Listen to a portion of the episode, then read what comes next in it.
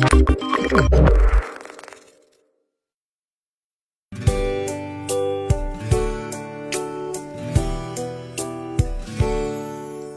大家好，这里是 The Time 时光科技，我是憨熊。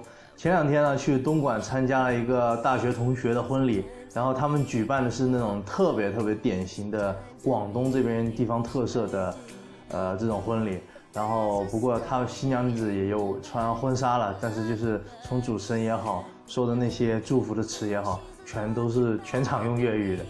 不过我还 hold 得住啊，我 还是听得懂粤语的。OK，我们今天继续回答问题哈。秋春玉，这个字是读玉吗？秋春玉说想买一个智能手表啊，LG、Moto、华为、TechWear 哪个呢比较推荐？各有什么优势？呃，这个智能手表，我一直都跟大家说我不推荐购买。虽然我自己买了 Apple Watch，但是我不推荐购买，除非你真的很想买一个智能手表。OK，这个人就是典型的非常想购买一个智能手表的人。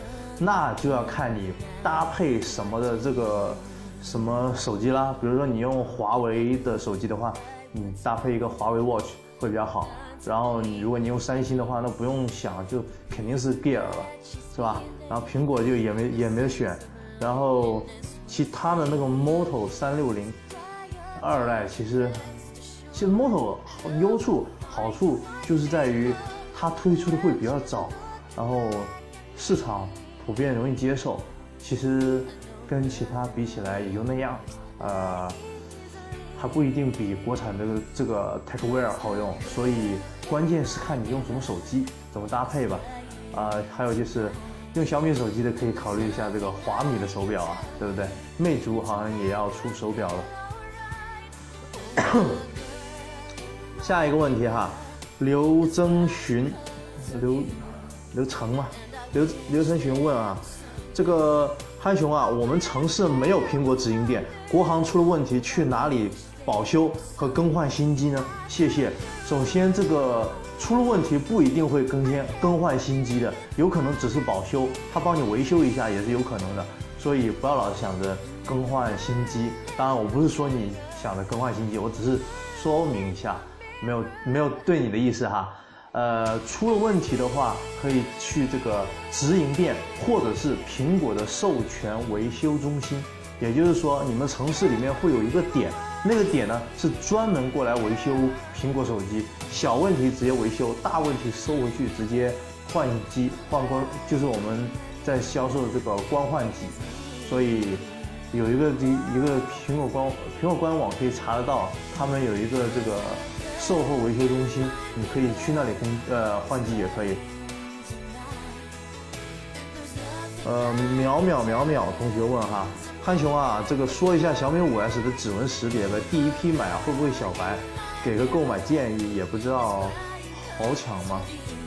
这个肯定是不好抢的，这个小米一向都是不好抢的，所以购买建议那呃，所以购买建议呢就是。能买肯定买啊，因为你即使不喜欢，你买得到的话，你也可以做个小黄牛，然后卖给人家，转手能赚个一两百吧，对吧？所以买是肯定要买的，但是你说这个小米指纹识别会不会有问题？是会不会是小白？这个肯定不会，因为这个指纹识别啊，这个小米是做不了的，所以它是根根据别人家的东西，这个呃。采购别人家的东西，然后装上去而已，所以这个质量不是小米把控的，而是别人家把控的。而它的供应商的话，现在我也不知道是哪一家，但是应该都没有什么大问题。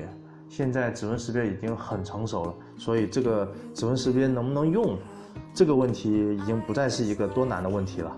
OK，下一个同学叫做。今天选的都是这名字比较奇怪的，这个我不会读啊，什么玉小新吗？他说啊，乐视发布了这个乐 Pro 三啊，高通八二幺的处理器，那上半年的旗舰还能跟得上节奏吗？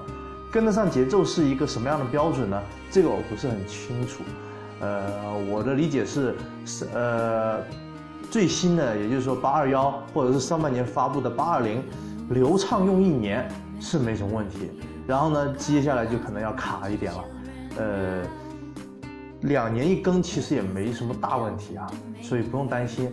你上半年上半年买的机器，下半年就跟不上节奏了，那你下半年是不是要换机器？一年是不是要两换啊？